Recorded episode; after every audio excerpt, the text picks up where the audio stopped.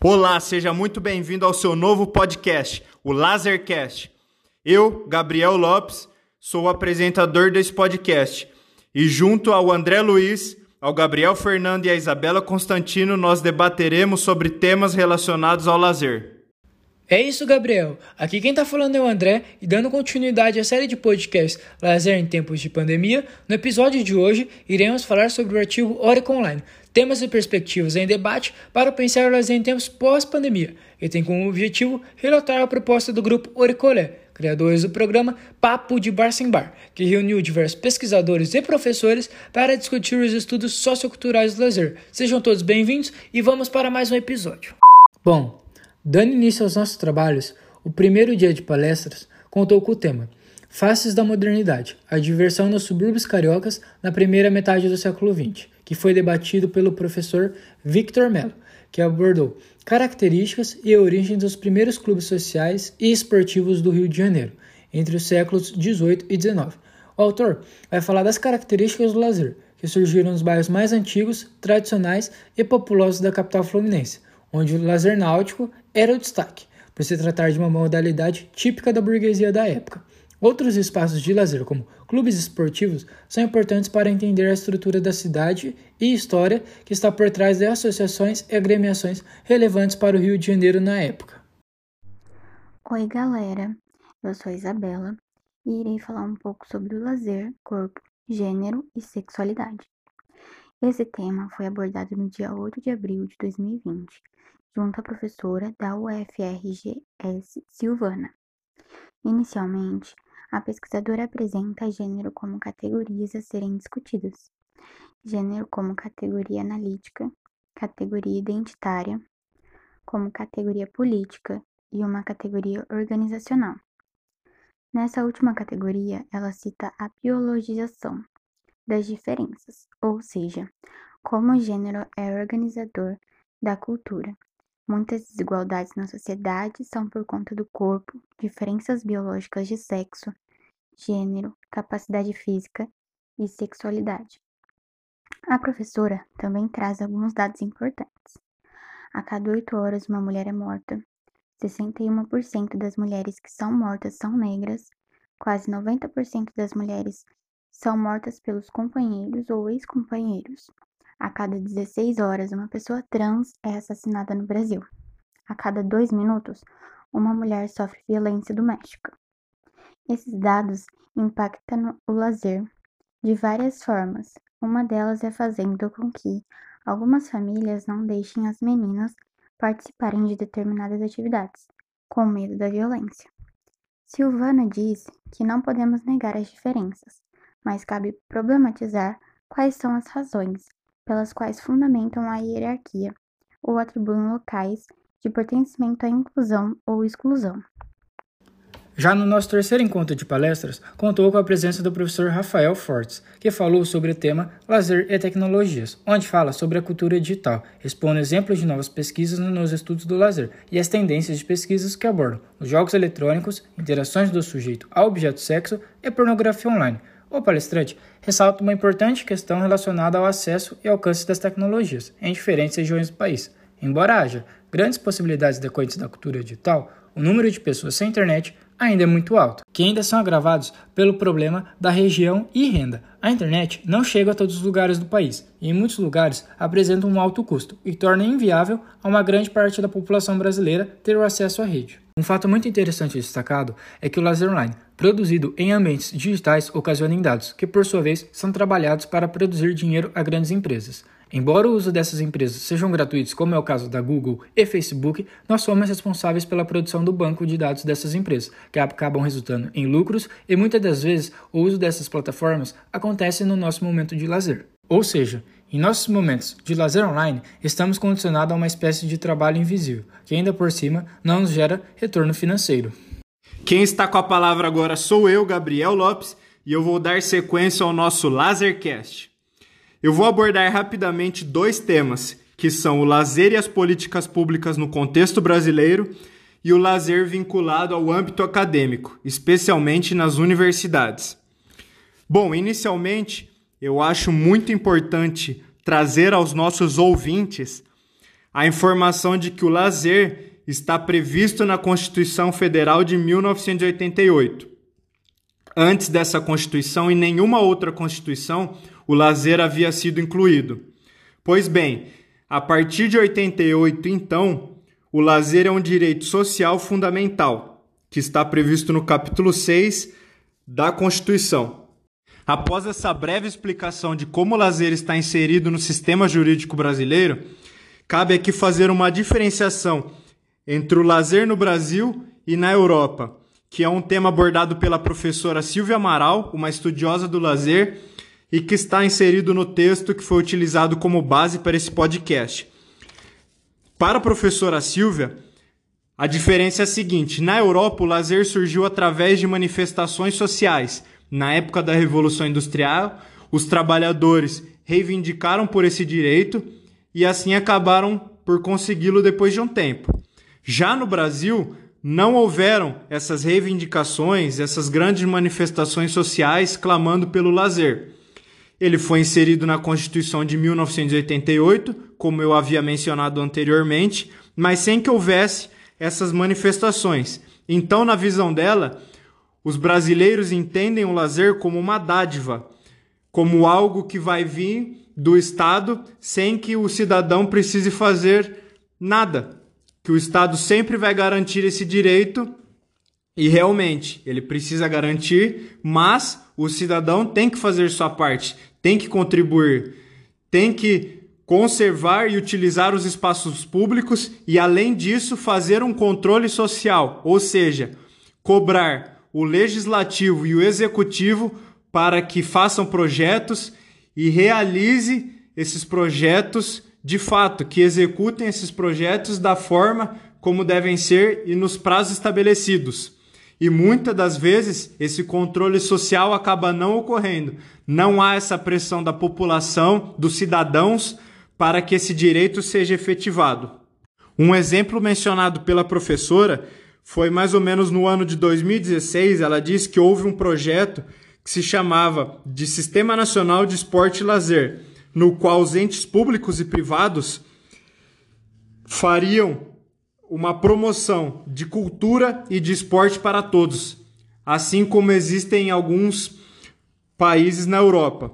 Porém, esse projeto acabou não avançando e acabou sendo engavetado em Brasília. Então, cabe aos cidadãos fazer essa pressão, esse controle social para que projetos como esse vão para frente e de fato sejam executados. Há sim muitas falhas advindas do Estado brasileiro que muitas vezes não consegue proporcionar esse lazer para os seus cidadãos ou que acaba ocorrendo de forma parcial e não de forma total. Ou seja, alguns cidadãos acabam conseguindo desfrutar de espaços públicos, de espaços que eles possam ter momentos de lazer e muitos cidadãos não têm essa mesma possibilidade. E nesse caso, quem tem acesso a esses lugares e a momentos de lazer são a parcela da população com uma renda mais elevada e quem não tem o acesso é a parcela da população que tem uma renda baixa, que são as classes menos favorecidas. Porém, esse cenário precisa ser mudado, uma vez que o lazer como um direito fundamental, ele deve ser garantido a todos os cidadãos e não apenas a uma parcela da população. Hora de passar para o nosso segundo tema e colocar o enfoque então no lazer vinculado ao âmbito acadêmico, especialmente nas universidades. Vale deixar registrado aqui que o lazer pode aparecer de três formas na universidade: no ensino, na pesquisa e na extensão. No ensino, através da oferta de disciplinas no bacharelado, na licenciatura e nos programas de pós-graduação. Na pesquisa, através do programa de pós-graduação ou na iniciação científica e na extensão, por meio de projetos, programas, eventos, cursos que podem tanto ser realizados na graduação quanto na pós-graduação. Para que esses projetos, principalmente de extensão, seja efetivado e executado, é necessário um financiamento do governo e um repasse da universidade.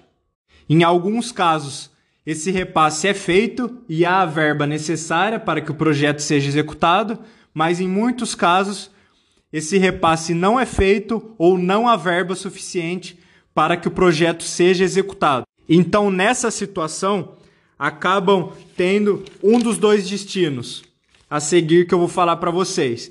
Ou o projeto acaba sendo paralisado ou engavetado se ele ainda nem começou a ser executado e deixado para um momento posterior para que seja executado, ou os próprios idealizadores do projeto precisam colocar dinheiro particular, dinheiro do próprio bolso para que o projeto seja executado. Algo que não deveria acontecer, mas que é muito comum aqui no Brasil. Existem diversos projetos que são financiados pelos alunos, pelos professores, enfim, pelas pessoas que estão comandando esse projeto. O ideal é que o Estado consiga prover os recursos necessários, principalmente financeiros, para que o projeto seja executado da forma como foi planejado. Porque, mesmo que de forma indireta, o Estado estará promovendo aos cidadãos o direito fundamental ao lazer. Porque, na grande maioria, esses projetos são voltados para as pessoas que estão fora da universidade, a um público externo à universidade, que vão se beneficiar das propostas e das atividades que estão englobadas nesse projeto. Muito bem, Gabriel. Agora nós vamos falar sobre o tema o lazer no contexto internacional. Foi abordado pelo professor Ricardo Vinha, que traz impressões de estudos interdisciplinares do lazer em outros países. Ele trata da amplitude de produções e parcerias que movimentam eventos relacionados ao lazer, e ressalta a importância no contexto internacional como direito. Na visão do professor Ricardo, a criação da Organização Mundial do Lazer está alinhada com o direito ao lazer, estabelecido na Declaração Universal de 1948, que foi constituída no período pós-Segunda Guerra. A organização trabalha com as linhas e estratégias que envolvem a educação do ensino, da pós-graduação e da graduação, a pesquisa, transferência do conhecimento e a defesa do lazer, nas políticas públicas e mais locais, por meio de publicações e declarações que dialogam com as políticas setoriais, incentivo a participação de estudantes do mundo todo. A partir das inúmeras oportunidades de interação oferecidas pela Organização Mundial do Lazer, mostra como o lazer é teorizado e vivenciado em suas diferentes formas e contextos em cada país. Olá, galerinha. Eu sou o Gabriel. Eu vou falar do lazer e a cidade, que foi uma parte do nosso artigo que foi a Simone Hatch, a estudiosa da área do lazer que fez e fez a palestra, foi muito interessante.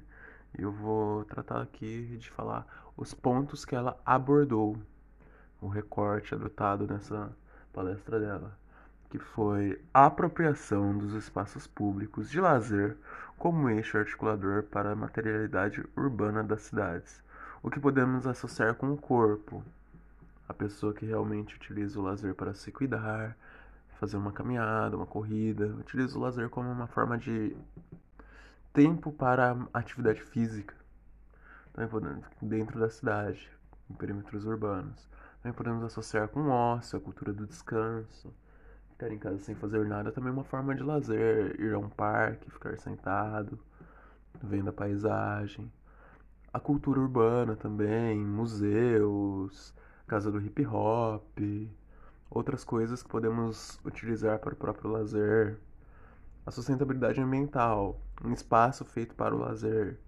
Vamos supor, um horto florestal, parques como o Parque do Ibirapuera, Vitória Régia aqui em Bauru, que temos como exemplo. E possibilitar o contato direto da pessoa no seu lazer com a cidade, compondo, compondo os ambientes públicos como uma, um lugar saudável para se estar e mais humano.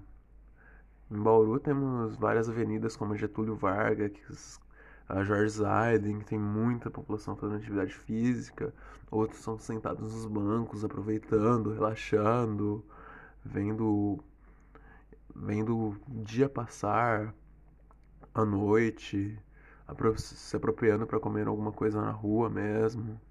Eu acho que a Simone quis retratar principalmente isso no que ela falou. E esse foi o ponto de vista principalmente abordado com ela no texto. Passando a bola para a Isabela, qual será seu próximo tema? Irei falar sobre o campo de estudos do lazer no Brasil. O tema foi abordado no dia 20 de maio de 2020, junto à professora da UFMG, Cristiane Lucy Gomes. Inicialmente, foi falado sobre o período que envolve o movimento operário e a redução da jornada de trabalho, que deveria ter no máximo 44 horas semanais.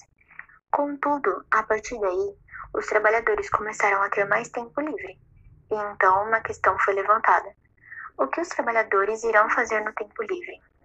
E com isso surgiram as primeiras pesquisas, em 1920, nos Estados Unidos. Eles tinham como plano de fundo uma perspectiva de controle social. Surgiu então, nos Estados Unidos, o movimento recreacionista, que visava as atividades recreativas consideradas saudáveis, educativas e produtivas. É a partir da mudança de perspectiva sobre o lazer na década de 1970 que autores brasileiros com viés mais sociológicos analisaram as questões do lazer no Brasil. Então, foi promovida a criação de grupos de estudos com um número significativo de participantes para formar profissionais para pensar o lazer e promoverem a divulgação do conhecimento sobre o lazer no país. Segue com você, Gabriel Fernando. Agora eu vim trazer o tema da palestrante Isabel Brandão, que é uma professora que teve como tema o lazer, o corpo e a saúde. Bom, a Isabel Brandão provocou discussões e questionamentos nesse tema. Bom, ela pensou no seguinte: como pensar o lazer no isolamento? Se devemos ou não pensar no lazer associado à nossa saúde? Como nossa educação para o lazer tem contribuído conosco e com os outros no período de pandemia, de pandemia? E como o lazer ativo, um modelo conceitual, provoca a ação para a promoção de um estilo de vida saudável. Pode ser reinventado a partir das atividades que nos dão sentido. Bom, a Isabel quis dizer com isso como pensar no lazer no isolamento, que as pessoas no isolamento têm que repensar suas formas de lazer, pois querendo ou não estamos podendo fazer a prática adequada do nosso lazer, ir a parques como Rio com frequência, frequentar espaços, que, academias de forma correta. O lazer está associado à saúde do corpo? Bom, ela cita um pouco do 30 minutos de caminhada por dia, de atividade física por dia é o ideal. E como nossa educação para o lazer tem contribuído conosco e com os outros no período de pandemia. Nossa educação para o lazer é um tema muito abrangente mas retrata principalmente nosso lazer que sempre foi visto como algo coletivo e individual, tendo esses dois pontos de vista. O lazer coletivo sendo muito afetado nessa dinâmica de isolamento durante a pandemia, e o lazer individual tendo alguns aspectos cortados também, devido à dificuldade de ir e vir, de conseguir realizar as atividades no tempo que deseja, onde deseja. E foi essas as indagações que ela trouxe no tema dela, principalmente. Ela acessou as reflexões do corpo, das práticas de saúde e do lazer que promovem a sociabilidade. E é isso, pessoal. Através dos diferentes temas de debate realizados pelo Grupo Oricolé no programa Papo de Bar Sem Bar, nos mostram a consolidação dos estudos sobre o lazer e seus diferentes contextos, que vão servir para orientar e moldar as ações para se pensar o lazer pós-pandemia. Diante disso, as palestras nos fazem compreender que o lazer deve ser analisado em seu contexto particular, além de contribuir para o entendimento do lazer em suas práticas e representações sociais e culturais, que são importantes manifestações para a produção de um novo olhar sobre a delimitação dos tempos sociais, frente às novas formas de sociabilidade, de produção, consumo cultural e apropriação dos lazeres na sociedade. Da minha parte é isso e até uma próxima. Encerramos aqui o episódio inicial do Lasercast. Espero que tenham gostado. Até mais, abraço!